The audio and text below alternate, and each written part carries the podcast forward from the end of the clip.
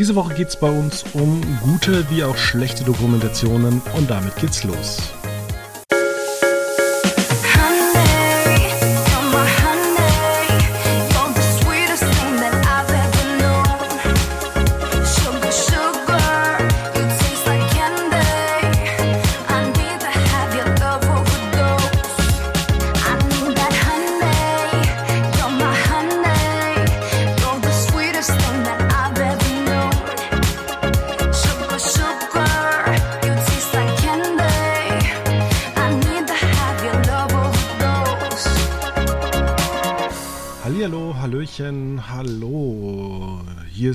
Quotenmeter FM mit einer neuen Ausgabe. Wir reden heute über Dokumentationen und jemand, der auch ganz gerne neben Reality, Filme, Serien, Fernsehen guckt, der das, äh, ja, der gerne auf dem Sofa sitzt und sich äh, berieseln lässt, weil es ein Job ist, ist Veit Luca Roth. Hi Fabian. Hallo. Schön, dass ich wieder da bin, dass ich wieder fit bin. Ja, du hast letzte Woche Urlaub gehabt. Nein, ich hatte, ich war, ich war flach gelegen. Ich hatte Grippe. Keine Corona-Grippe, aber Grippe. Okay, schön, dass du wieder da bist. Ähm, ja, ich meine, das ist ja kein wirklicher Urlaub, wenn man da flach liegt. Da hat man Schmerzen, da fühlt man sich nicht gut. Und nee. ähm, ja, ging es dir gut während der Grippe oder warst du da wirklich so flach gelegen, dass du gesagt hast, ich will nicht mehr, ich kann nicht mehr? Schatz, hol den Abdecker. Ähm, das, den Gedanken hatte ich schon öfters, tatsächlich, aber ähm, es war nicht gerade angenehm, sonst wäre ich auch nicht ausgefallen. Von daher, ähm, ich habe mir allerdings das Leben selber schwer gemacht, indem ich äh, auch äh, nicht immer gutes Fernsehen angeguckt habe bei, bei meiner Genese und habe unter anderem ähm, das Joint-Format Kelvin am Goldstrand angeguckt. Da freuen wir uns zunächst auf eine Kritik von dir. Ja, genau. Zählt es dann als Krankschreibung oder wie? ähm, ja, das hat, glaube ich, meiner, meiner, meiner, Re meiner Rehabilitation nicht geholfen, weil das war wirklich, ah, das ist wirklich äh, Scheißfernsehen gewesen, muss man sagen. Okay, darüber unterhalten wir uns noch. Aber heute geht es um richtige Dokumentationen.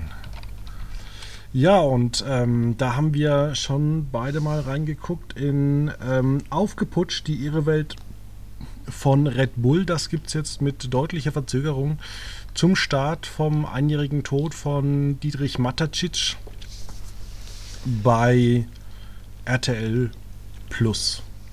Ich war ein bisschen enttäuscht von der Dokumentation, auch wenn es äh, visuell teilweise ganz gut äh, produziert wurde. Ja, also ich habe die erste Folge bislang gesehen. Ich muss auch sagen, ich war. Ich hatte große Vorfreude auf die Doku, weil die sollte ja eigentlich im Januar schon erscheinen. Hat sich dann aber aus produktionstechnischen Gründen verzögert. Vielleicht, ähm, weil die Sendung inhaltlich eine Katastrophe ist? Möglicherweise. Ähm, das ist aber reine Spekulation. Ähm, und ich habe eigentlich gehofft, dass man da sehr mal einen sehr, sehr kritischen Blick. Also das war so auch so ein bisschen angekündigt, hatte ich den Eindruck, dass man da sehr kritisch sein möchte mit Red Bull und der, der Titel lässt es ja auch vermuten, so die irre Welt. Also das ist ja, dass es nicht ganz normal zugeht oder dass es nicht ganz normal ist, was, was da in Fuschel am See passiert. Ähm, äh, dementsprechend äh, ja, war ich vom Inhalt etwas enttäuscht, nicht weil es nicht kritisch ist, das ist es schon durchaus, ähm, aber es ist ja nicht, nicht, nicht, nicht stichfest, nicht handfest genug für mein Empfinden. Ja, also ich habe ähm, eine Folge, die erste und die Hälfte der zweiten angeguckt und dann habe ich mir gedacht, nee, jetzt ist aber auch mal vorbei, weil das ist ja schon sehr Red Bull wohlwollend und vor allem, es ist auch die erste Folge, gerade die, die du angeguckt hast, die ist ja ein inhaltliches Chaos, da wird ja alles zusammengemischt. Ja, also ich habe auch ähm, mich, das Gefühl äh, bekam ich nicht los, dass ich dachte, hier ist jetzt immer noch, wie man das so von auch manchen äh, Reality-Sendungen äh, kennt, dass man dann so, ah, jetzt, was passiert jetzt alles in der ersten dieser Folge? Was kommt, jetzt kommt auf uns in den nächsten, weiß ich nicht, 30, 60, 90 Minuten auf uns zu. Äh, und so wirkte dieser, die, diese, diese gesamte erste Folge als, als Zusammenschnitt von, okay, ja, da hat Red Bull seine Finger im Spiel, da, darum geht's, das könnte noch passieren. Ist eine, eine Frau, mit der er mal zusammen war und wir reisen dorthin, wo er irgendwie das äh, Getränk lizenziert hat. Aber so die wichtigen Dinge, die sind eigentlich total untergegangen. Es wird immer so erzählt, dass äh, er der größte Mastermind wäre, dass er irgendwie das Red Bull-Universum äh, verwaltet hat. Aber dass er an dem ganzen Unternehmen nur 49 Prozent hat, das ist eigentlich in den, in den eineinhalb Folgen, die ich geguckt habe, völlig untergegangen. Und dann wollte ich auch nicht mehr. Ja, das wurde schon explizit angesprochen. Das, das stimmt nicht ganz. Also das wurde schon. Ja, aber es ging ja zum, oder mir hätte es zum Beispiel ähm, mal, ähm, also es wäre aufschlussreich gewesen, mal zu sagen, was hat er denn für Miteigentümer? Sagen die einfach, solange unterm Strich eine Milliarde bei uns reinkommen oder 500, keine Ahnung, irgendwie, solange wir jedes Jahr 500 Millionen an Gewinn bekommen, kannst du machen, was du willst. Da kannst du Servus TV produzieren. Alles egal. Äh, deine Magazine oder so. Äh, gibt es da so Vorgaben oder ähm, gibt es da einfach irgendwelche Leute, die sagen, ja, also bei, bei 51 Prozent, wenn ich äh, daran hätte, dann würde ich auch vielleicht manchmal sagen, du, müssen wir jetzt hier Servus TV machen, brauchen wir jetzt hier so einen Flugzeughanger? Da wollte ich gerade ansprechen, da, äh, da wollte ich gerade einhaken. Und zwar, was ich mir gewünscht hätte, wäre vielleicht mal die Aufdröselung. Gehört Servus TV jetzt wirklich der Red Bull dem Red Bull-Konzern oder gehört das Mateschitz alleine? Oder wie ist da diese Trennschärfe? Hat mir so ein bisschen gefehlt dann auch teilweise. Ähm, generell in manchen Aussagen, das, das wurde dann einfach, ja, manches wurde einfach so lapidar dahingesagt, ohne dass das jetzt irgendwie in einem größeren Zusammenhang eingeordnet wurde. Ähm, zum Beispiel äh, der, der, die thailändische Familie, das, das Familienoberhaupt, ich weiß jetzt den Namen, habe ich jetzt nicht im Kopf. Ähm, äh, das ist ja sehr verschwiegen in der Öffentlichkeit, was man so gehört hat. Und äh, dann wurde das einfach, also wurde einfach gesagt, ja, der ist halt in Armut aufgewachsen und war Entenzüchter oder so und irgendwie hätte ich gerne gewusst, wo man solche Informationen dann hernimmt, wenn man ja davor sagt, okay, man weiß eigentlich nichts über ihn. Und dann hat man irgendwie so, so, eine, so eine äh, Frau aus Thailand oder Vietnam. Dafür war die Zeit zu kurz, die man 20 Sekunden eingeblendet hat. Äh, hat er gemeint, ja, ja, das war der und der und dann bam.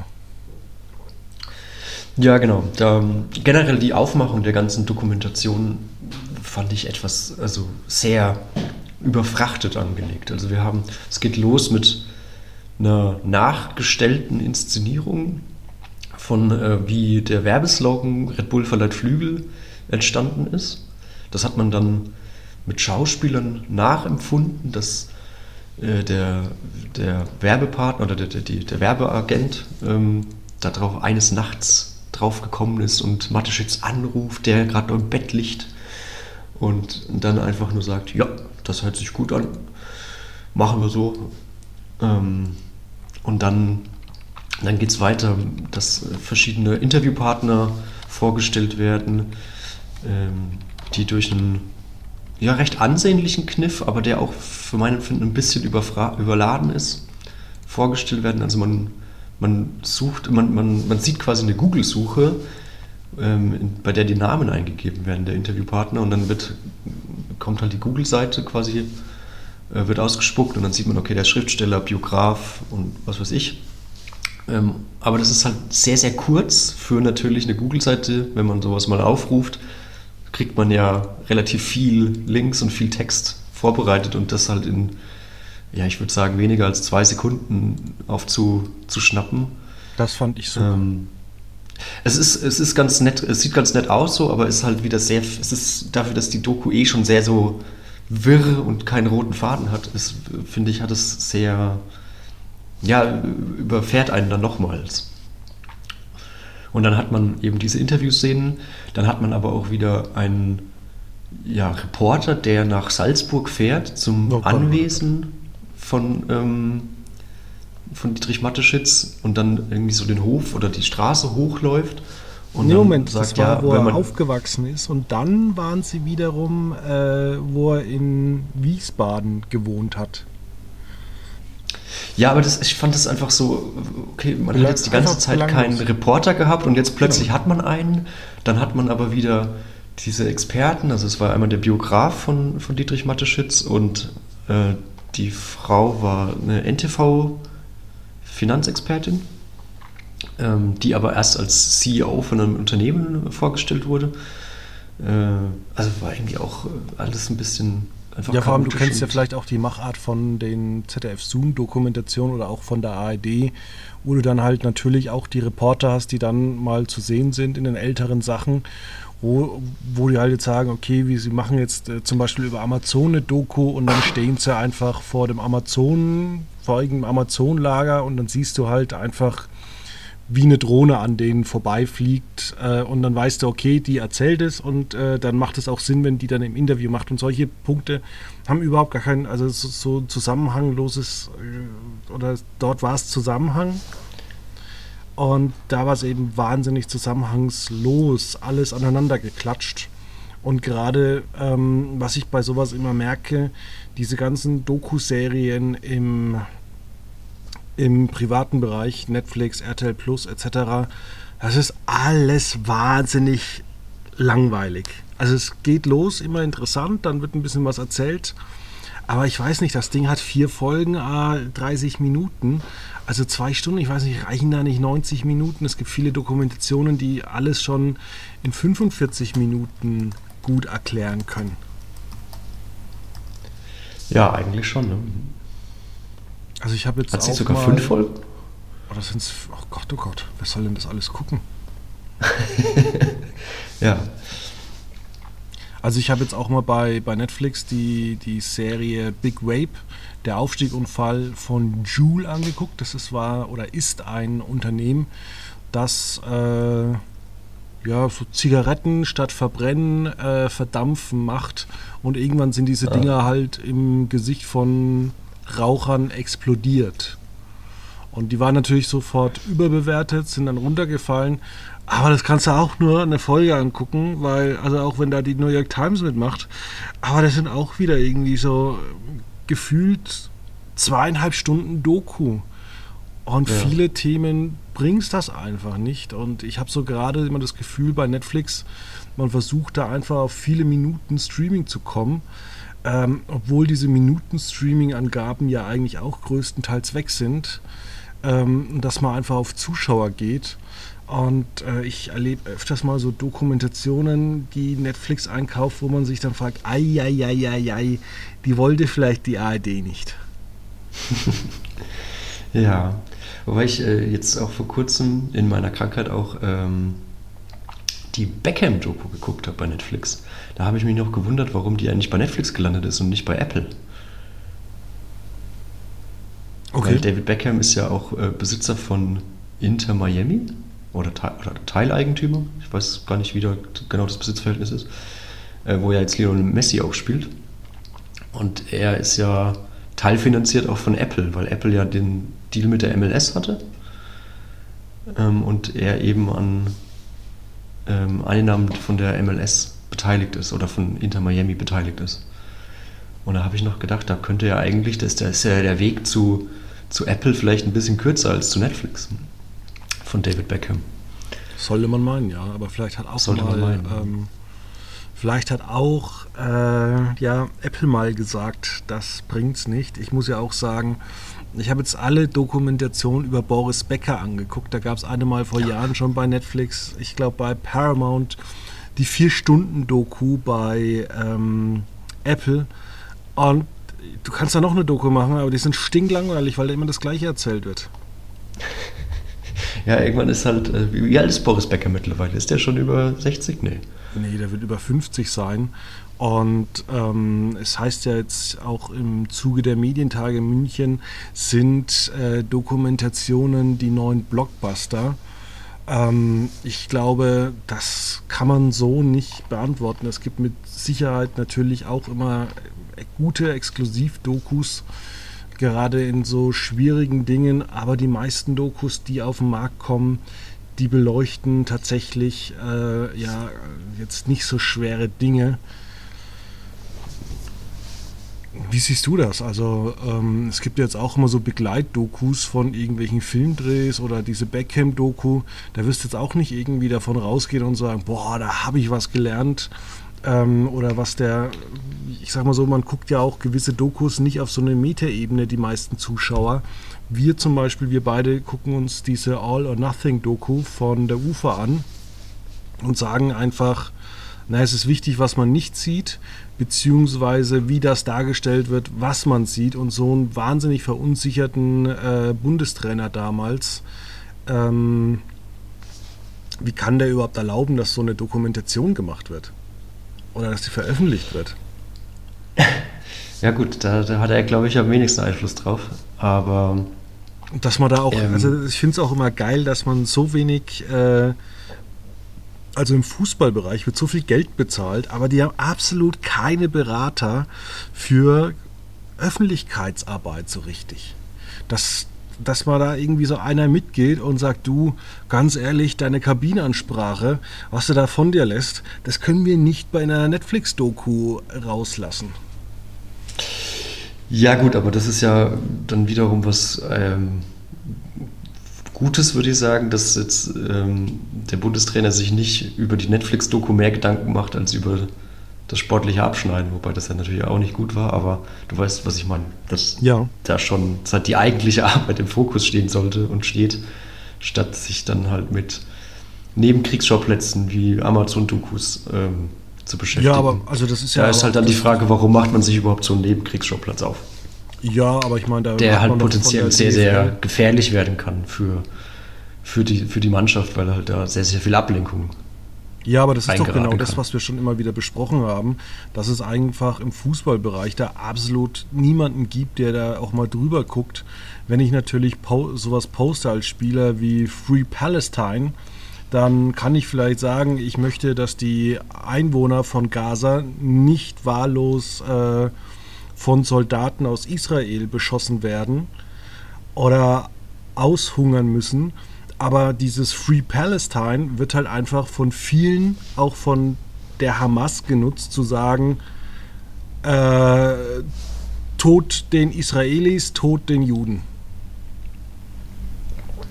Genau, das ist halt äh, das Problem, wenn man halt äh, auf sozialen Medien einfach etwas retweetet, repostet aber das sind ja auch solche ähm. Punkte wie die Dokumentation oder auch wie damals und Joshua halt nicht Kimmich selbst einfach, einordnet. Dass, dass, dass da einfach Sachen gesagt wird, wo man dann einfach als äh, Medienexperte nebendran steht und sich denkt, Alter, warum sagst du das? Sag das einfach Ja, aber das ist ja, das ist ja aber auch jetzt, ähm, ich meine, wenn man dann halt alles, die Medienwelt regt sich ja eh schon drüber auf, dass so viel Interviews beispielsweise zu super glatt gebügelt sind und eigentlich nur noch ein Phrasendreschen der Spieler ist, weil sie auch nach dem Spiel in der Emotion jetzt nichts, nicht ehrlich sein wollen oder können, ähm, um halt da jetzt nicht irgendwie, was weiß ich, weil wir, wir kennen ja auch die Boulevardmedien, die sich dann auf sowas stürzen.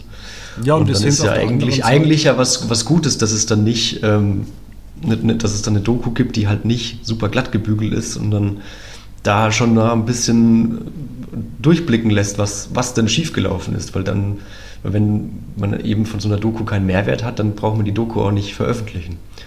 Ja, aber und fandest du das? Die ist ja jetzt auch nur so groß geworden, weil die Krise des DFBs ja eben im Moment äh, frappierend ist und ähm, das sportliche Abschneiden bei der WM äh, katastrophal war und man eben in dieser Doku halt eben auch gewisse Gründe für, das, für dieses schlechte Abschneiden erkennen konnte. Wie du sagst, dass aber konntest du teilweise überfordert oder, oder unvorbereitet hattest die Dokumentation hatte. beleuchtet, weil äh, einfach draufhalten, was ja ganz gerne gemacht wird und nichts zu kommentieren, das ist ja für mich keine journalistische Arbeit.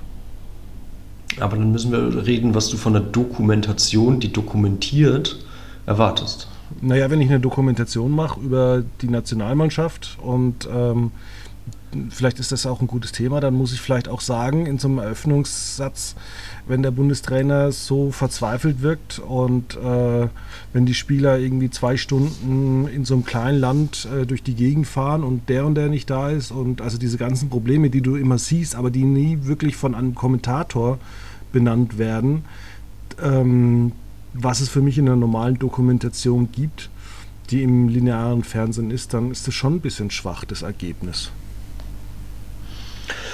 Ja, weiß ich nicht. Das kann ja dann auch, also dafür sollte man ja auch, wenn man Dokus guckt, ja auch irgendwo mitdenken und nicht einfach dann, also man muss ja jetzt nicht jede Erkenntnis ähm, mit dem Löffel gefüttert bekommen, sondern ähm, es kann ja jeder für sich selbst entscheiden, ob es für einen Fußballer ein Problem ist, zwei Stunden durch die Wüste zu fahren und dann äh, oder eine Stunde hin und eine Stunde zurückzufahren von einem Spiel. Da kann man ja dann äh, sagen, okay, es ist, es ist, halt Berufsverkehr. Ähm, dann kann man aber auch sagen, ja gut, wenn er sich davon ablenken lässt, äh, ist halt irgendwie auch doof, beziehungsweise warum macht der DFB das? das da gibt es ja viele so Problemherde, die man da besprechen kann, wo ja jeder für sich entscheiden kann, wo ist der Fehler gemacht worden. Man kann Zum ja auch sagen, Teil, warum ja. macht denn die FIFA sowas eigentlich, dass man da so ein zentrales Medienzentrum aufbaut? Warum geht man nicht einfach, macht Pressekonferenzen an den Standorten der Teams? Genau. Aber da muss ja jeder für sich selbst entscheiden. Und wenn man dann eben das von einem Kommentator ein, äh, einordnen lässt, dann ist es natürlich, äh, ist die Meinung ja schon aufgedrückt, sozusagen.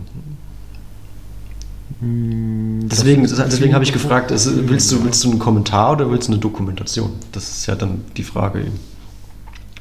Naja, aber zum Beispiel in vielen ähm, Dokumentationen, eine, die ich ganz gerne ähm, äh, angeguckt habe, war die, die vor zehn Jahren Oscar gewonnen hat. Das war Inside Job, die auch klipp und klar beleuchtet hat, dass man äh, damals zu, mit der Lehman Brothers Pleite einfach sich total verzockt hat. Ja. Da hat man klipp Ein anderes Beispiel wäre diese, äh, ich weiß nicht, ob du dich noch dran erinnerst, die, die Dokumentation über Kevin Kühnert, die ja auch aus, weiß nicht, drei, vier Teilen bestand ähm, wo man auch nur mit der Kamera drauf gehalten hat. Die aber fand ich dadurch sehr, sehr attraktiv war, eben weil sie einfach mal das, das, den täglichen Umgang eines Politikers einfach dokumentiert hat und das einfach mal herausgestellt hat und ohne das jetzt irgendwie bewerten zu wollen, weil kann natürlich jeder mit der SPD oder mit der damals ja noch jungen äh, oder wie, äh, ja, die Nachwuchspartei Jesus. der SPD die Jusos, Dankeschön. Ähm, ähm, wie man da halt arbeitet und ähm, wie sich das dann halt bis zur Bundestagswahl damals entwickelt hatte. War ja, fand ich, durchaus interessant. Und kann ja jeder für sich entscheiden, ob er das gut fand, das Wahlergebnis oder nicht. Kevin Kühnert fand es damals ganz gut. Aber ja, nee, also klar, da, da, ist halt die Frage, was man sich von einer von einer Doku erwartet. Und ähm, wenn man halt äh, ankündigt, man ist all in quasi, also Teil des Teams in der Mannschaft drin, dann wird man ja halt einfach äh, Szenen aus der Mannschaft präsentiert bekommen. Ja, aber wir hatten ja zum Beispiel auch die Dokumentation Pornfluencer. Ich weiß nicht, ob du die inzwischen angeguckt hast. Nein, immer noch nicht ähm, wo ich dann gesagt habe, ja, aber das ist ja ein total toxisches Umfeld, aber es geht in dieser Dokumentation eigentlich die ganze Zeit nur darum, äh, wie die zwei ähm, Amateurpornos herstellen. Und es wurde überhaupt nicht beleuchtet, dass äh, er so ein toxisches Verhalten an den Tag legt und sagt, äh, ja gut, wenn du dich jetzt nicht hier nackt fotografieren lässt, dann bin ich scheiße zu dir, verletz dich und sag, ja, dann mach deine Scheiße alleine, ich kann so nicht arbeiten und wirf dann das Handy irgendwie hin. Aber hättest du dir da auch eine, einen, Aufkom einen, einen kommentierenden Off-Kommentar gewünscht? Gab es da einen? Da gab es überhaupt keinen äh, und es gab auch vor allem auch keine Zusammenfassung. Also man hätte dann auch mal sagen können, am Ende ist euch was aufgefallen wir haben beleuchtet, dass er ein Pickup-Artist erst war und äh, hier ist toxisches Verhalten und dies und das und äh, dann muss man fragen, ist sie eigentlich äh, freiwillig äh, mit, mit ihm nach äh, Zypern gegangen oder glaubt sie, dass ihre, dass ihre, dass das ihre freiwillige Entscheidung war, weil sie von ihm einfach so beeinflusst wurde? Aber ja, aber was tut es für diese Dokumentation zur Sache? Ob das jetzt. Guck sie also, trotzdem mal an. Okay. nee, also äh, schon. Also ja, weiß ich nicht. Also man, aber du hast ja die Erkenntnis ja trotzdem gewonnen. So, ob, ob jetzt mit Zusammenfassung oder mit auf Kommentar oder auch ohne. Ja, aber es war halt eine Randerscheinung und ähm, das haben viele Leute, die diese die, die Dokumentation gesehen haben, total bemängelt, dass das eben fehlt. Ja. Aber wenn es alle bemängeln, dann haben sie es ja alle gesehen. das also, ja, ja ich sage mal, schon, die, die Leute, ja. die das beruflich machen, die haben das gesehen. Äh, jemand anderes, der das vielleicht nur nebenbei guckt, der denkt sich, ach ja, ganz normal, äh, warum drehe ich eigentlich mit meiner Freundin keine Pornos? Dann kann man auch irgendwie da wegfahren und äh, auch Womit wir wieder beim Thema sind, wenn man halt Dokumentationen oder Dokuserien ähm, nebenbei guckt, dann wird's halt, verkommt es halt schnell zur Unterhaltung und nicht mehr zur Information. Weil, und dann sind wir halt im Bereich des Blockbusters halt irgendwo, ähm, der ja jetzt auch unterhalten soll. Ähm, ich sehe das anders. Ja, ich sehe ich seh auch das, ich sehe das auch anders, dass man jetzt vielleicht Dokumentationen und Informationsprogramme nicht einfach so nebenbei gucken sollte, sondern sich darüber dann auch, ähm, ja, weiß ich nicht, mit einem Partner dann auch drüber unterhalten, drüber unterhalten kann, Ob mal Pause machen man, kann. Ja, das, das, kann man, das muss man nicht, aber ich bin da so der Meinung, was du jetzt gesagt hast in Sachen Blockbuster, es gibt ja eigentlich nur ganz wenig Blockbuster, wenn man mal wirklich ehrlich ist. Wir hatten diesen Sommer drei oder zwei Blockbusters. Wir hatten zwei Blockbuster oder drei. Irgendwie, das kann ja jeder für sich selber entscheiden. Und seither naja, ist jetzt vier, nichts. Oder? Nein, also wir hatten keine vier. Indiana Jones war kein Blockbuster. Das ist kein ich, Film, ja, über den man spricht. Okay. Um, Dann, ja, weiß ich nicht, das kann ich schwierig beurteilen, weil wir haben drüber gesprochen. Also, also Indiana Jones war ein mittelmäßiger, fast sogar ein schlechter Film und das würde ich nicht als Blockbuster Aber Blockbuster ist ja kein Qualitätsmerkmal. Ja, aber finde ich schon. Also so ein richtig guter Blockbuster ist ein, ist ein Straßenfeger und ähm, sehe ich halt, vielleicht muss man da halt auch dann sagen, ähm, untersch oder unterscheiden wir in unterschiedlichen Blockbuster. Für mich sind das... Äh, ja, immens gute Filme, die die Straßen leer fegen. Man kann natürlich auch sagen, Blockbuster ist halt äh, jemand oder was, was die Leute massiv konsumieren, egal wie die Qualität ist. Da kommen wir zum Beispiel zu Tiger King. Würde ich als Blockbuster bezeichnen. Hat, es war Gesprächsthema, war super erfolgreich. Also ich, ich würde es auch, wie gesagt, ich würde Blockbuster bzw. hohe Reichweite ähm, nicht als Qualitätsmerkmal ähm, das ist ja ein Quantitätsmerkmal. Genauso wie, wenn wir über Quoten schreiben, ist es ja jetzt auch kein Qualitätsmerkmal. Es geht meistens in Hand in Hand, so natürlich, aber es ist äh, in erster Linie ein, Quant ein Quantitätsmerkmal. Okay, dann ist ja eigentlich äh, der Blockbuster-Sendeplatz für Dokumentation sonntags 1925 äh, im ZDF. Ja, theoretisch. 4 Millionen Zuschauer. Da kriegt man jetzt auch nicht immer die neuesten Erkenntnisse. Ich glaube, äh, jetzt gab es eine sehr gute äh, Dokumentation über Eisbären in der Arktis, dass das Eis schmilzt. War jetzt auch nichts, äh, wo man vorm Fernseher saß und so ein Partner gesagt, du Schatz, hast du das gewusst? Verdammt nochmal, wir haben eine Klimakrise auf einmal. Ja, ich meine, guck dir die äh, Sebastian Lege-Formate vom ZDF an, diese Besseresser. Äh, die haben ja auch äh, super abgeräumt. Das ist jetzt aber auch nicht, wo ich sage, oh, das ist jetzt aber völlig überraschend, dass, weiß ich nicht, Nutella viel Zucker reinmacht oder so, keine Ahnung. Ähm, das ist, ist halt, äh, kann man, kann man gut, gut weggucken, ist halt ein gutes, unterhaltendes Infoprogramm halt irgendwo. Und da ja. vermischt sich halt so ein bisschen Unterhaltung und Info, Informationssendungen.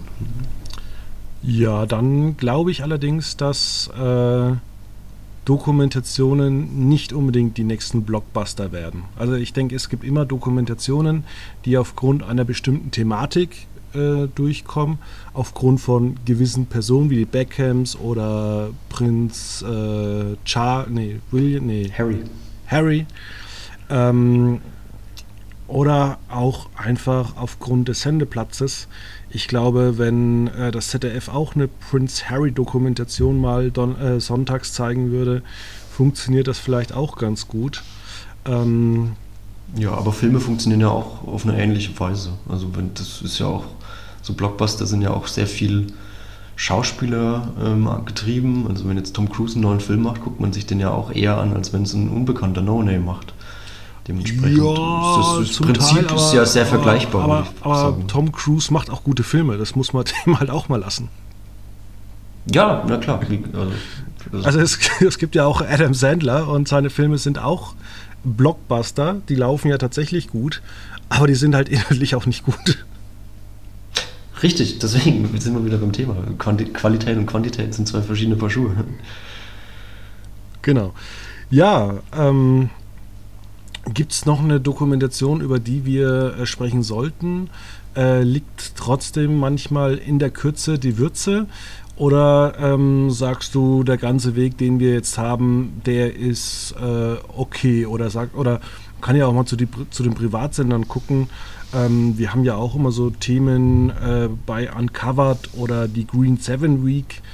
Aber das, für mich sind das immer so Dokumentationen, die sind halt so dermaßen auf das Pro-7-Zielpublikum äh, runtergebrochen, dass ich mich frage, ja, weiß nicht, also die sind halt, sprechen mich jetzt nicht an.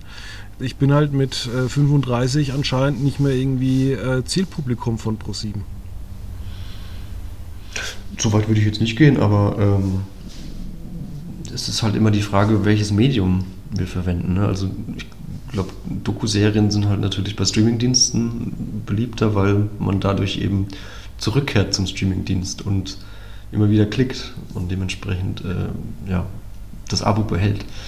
Während, hm. äh, weiß ich nicht, ARD und ZDF jetzt nicht darauf angewiesen sind, Doku-Serien zu produzieren, sondern halt einfach halbstündig, dreiviertelstündige ähm, Dokumentationen herzustellen, die dann auch meinetwegen Montagabend um 23 Uhr laufen.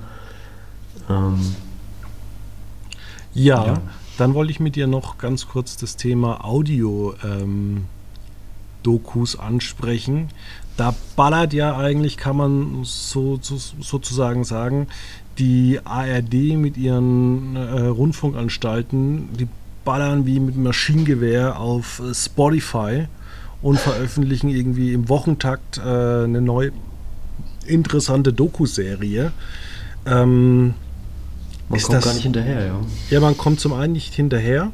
Ist das äh, fast sogar zu viel? Macht die ARD gerade bei Spotify den Markt kaputt? Also muss man vielleicht auch sagen, okay, ARD macht es, aber bleibt bei der ARD Audiothek oder im Radio. Ähm, oder muss man einfach sagen, naja, der, das, das regelt der Markt, weil es gibt ja auch, äh, kann man ja so sagen, so vielleicht einmal im Monat auch eine gute Dokus-Reihe der privaten, auch von Anbietern, die man so gar nicht auf dem Schirm hat, wie beispielsweise Online-Marketing-Rockstars, die ja ähm, eine sehr gute Reihe gemacht haben zu den Sorber-Brüdern, die die Zalando äh, gemacht haben. Oder auch ähm, Axel Springer hat eine tolle Serie über äh, Gorillas den Lieferdienst gemacht. Aber wo hast du die gehört? Hast du die bei auf Spotify gehört? alles? Auf Spotify gehört, ja. Ähm, ja, was ich nicht, also was mich in der Hinsicht ein bisschen wundert, ist, dass man da nicht die Audio, die AD Audiothek, also beim öffentlich-rechtlichen Podcast, da mehr in den Vordergrund stellt. Das finde ich ein bisschen, also wenn man sich schon sowas aufbaut, dann sollte man es irgendwie da, weiß ich nicht, vielleicht auch irgendwie dann bei Spotify wöchentlich veröffentlichen und dann bei in der Audiothek halt schon auf einen Schlag oder so beispielsweise, dass man da eben diesen Standortvorteil oder dass man da sich einen Vorteil kreiert, ähm, dass man eben diese, diese Plattform weiter ja, bewirkt, weil auf, ehrlich, auf ehrlich gesagt war ich jetzt noch nie so wirklich in der ARD Audiothek. Wie du sagst, man kriegt alles auf Spotify. Ja, aber ich muss halt auch sagen, auch mal so rein praktische Gründe. Wir stellen ja jeden Sonntag auch einen Podcast vor. Und du kannst halt einfach nicht so toll wie von Spotify dann unter dem Artikel äh, ja, den Trailer einbinden. Klingt ja. doof, aber es ist halt auch so eine Bequemlichkeit, wenn die das anbieten. Dann, dann klickt natürlich auch unser Leser da drauf und sagt, okay, das höre ich mir jetzt mal an. Und äh, dann drücke ich natürlich als nächstes auf den Folgen-Button, weil die ARD halt äh, sowas nicht hat. Das ist richtig, ja. Also von der Bedienung ist Spotify mittlerweile wirklich sehr, sehr gut. War ja durchaus mal ein bisschen anders dass das ein bisschen unübersichtlich war. Mittlerweile hat man ja seine Startseite, sein Algorithmus, der läuft mittlerweile heiß. Ja, das ist wahr. Ja, ähm, da kann man ja eigentlich zusammenfassen, dass wenn man das ganze Angebot nutzt, dass man, dass die Menschheit ja eigentlich, äh, die Deutschen müssten ja immer schlauer werden. Nicht umsonst leben wir seit, äh, weiß ich nicht, 20 Jahren, 50 Jahren im Informationszeitalter. Aber. Und die Leute wählen immer noch AfD. Informationszeitalter heißt eben auch Missinformationszeitalter. Ja.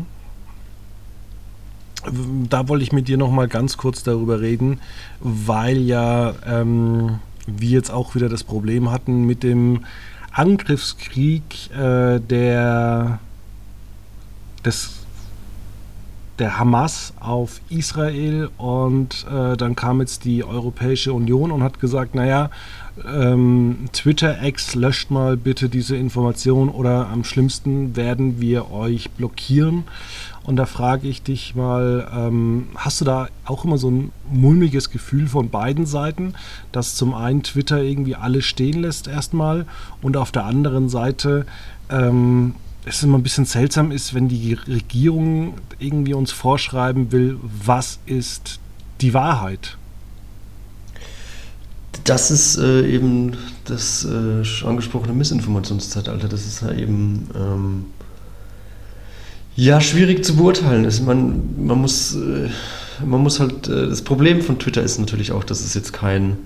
Da kann halt auch jeder jeden Scheiß rausballern. Es ist ja nicht nur eine Nation, also es ist ja nicht nur eine, es geht ja nicht um eine Nationalität, eine, ein, ein Gesetz, eine Gesetzeslage, sondern es sind ja Menschen weltweit. Dementsprechend leben die auch in Deutschland unter anderen Gesetzen, als wenn sie in, weiß ich nicht, Brasilien leben oder sowas. Keine Ahnung.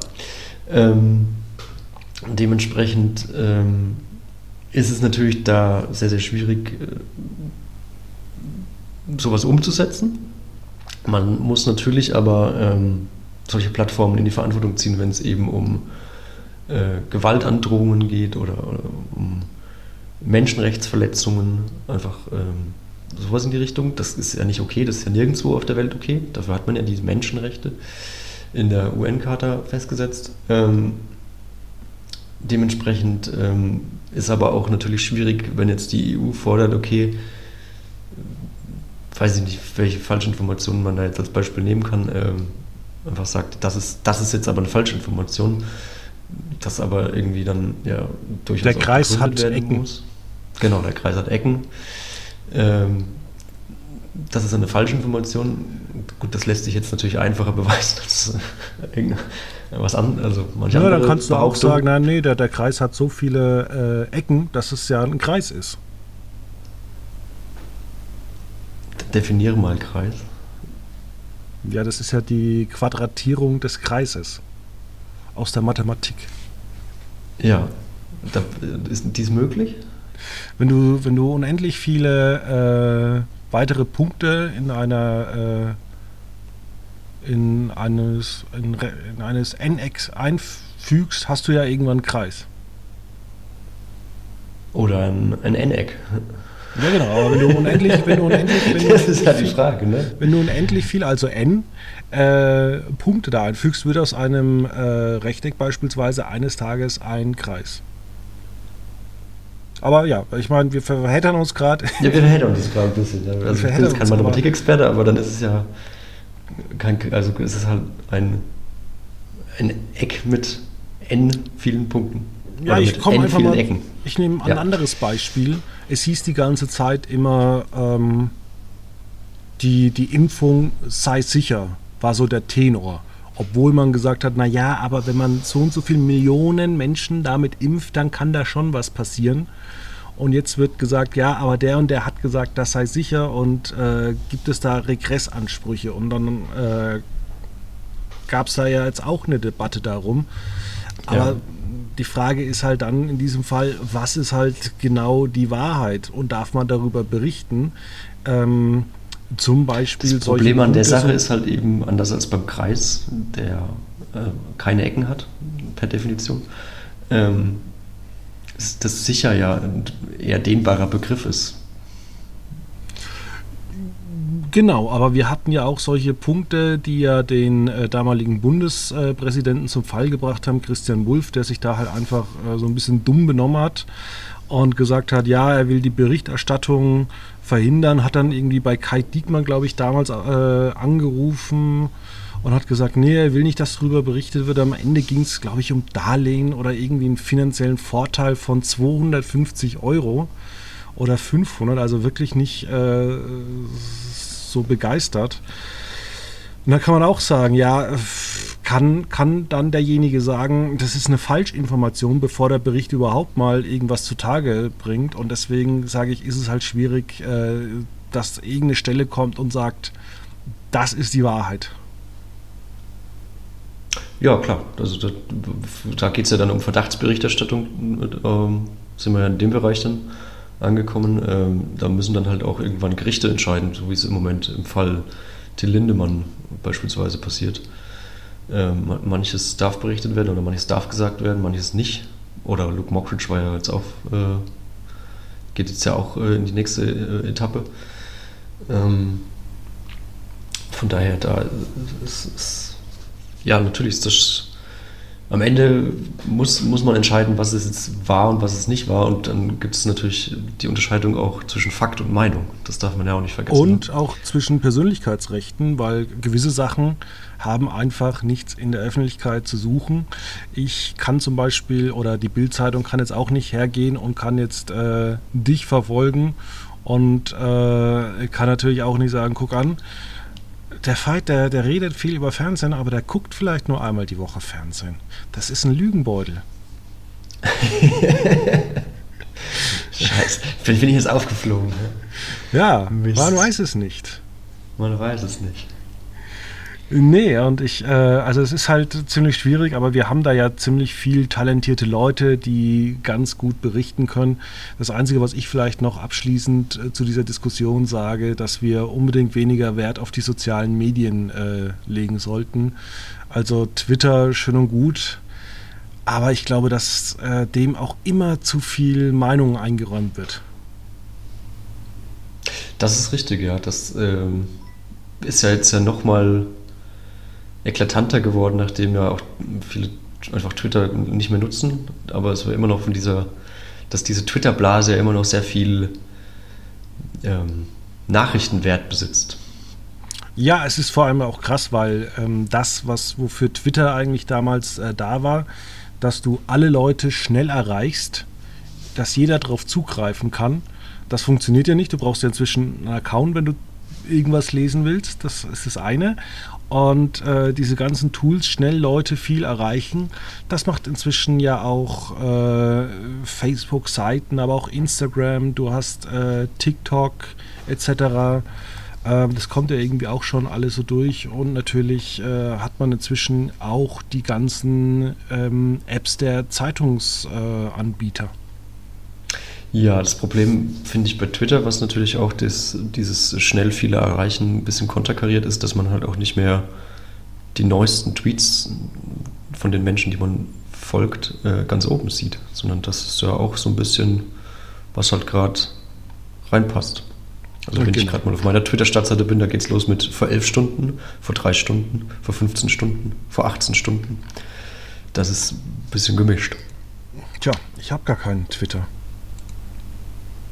Ja. Siehst du mal. Naja, hast du für uns noch einen TV-Tipp am Ende dieser wunderbaren Sendung? Guckt euch die David Beckham-Doku an. Wenn wir vorhin jetzt nur kurz drüber geredet haben.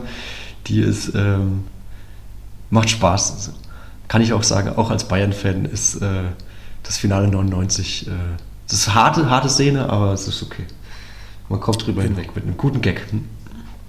Ja, und ähm, nachdem das ja was Gehaltvolles war, habe ich mir überlegt, äh, biete ich nochmal hier mal eine Pornfluencer-Dokumentation an. Ähm, ja, guckt euch an und äh, guckt es euch tagsüber an. Vielleicht nicht unbedingt, wenn ihr gerade wuschig seid oder so. okay. Alles klar. Damit ihr das äh, nüchtern da betrachten könnt. Da gibt es auch andere Seiten im Netz, habe ich gehört. Ja, eben, dass, dass die Leute ja nicht irgendwie sagen, oh, ich habe mich dann verklickt, nachdem ich da zehn Minuten zugeguckt habe. Ja, das fehlt noch. Verlinkungen von der ARD-Mediathek zu manch anderen orange-schwarzen ja, aber, Portalen. Aber ich sag dir, das wird auch in der Dokumentation beleuchtet, wie die das schaffen, von, ähm, von Instagram Darum geht es nämlich auch ganz, ganz wenig. Da erzählen die, wie die es schaffen, auf ihren persönlichen Online-Store zu verlinken, indem das natürlich dann von Instagram auf YouTube, von YouTube auf Twitter, von Twitter auf Linktree und von Linktree dann zu deren Shop. Ja, ich gehe mir jetzt einen Hamster kaufen. Alles klar. Dann bis nächste Woche. Schönes Wochenende. Ciao.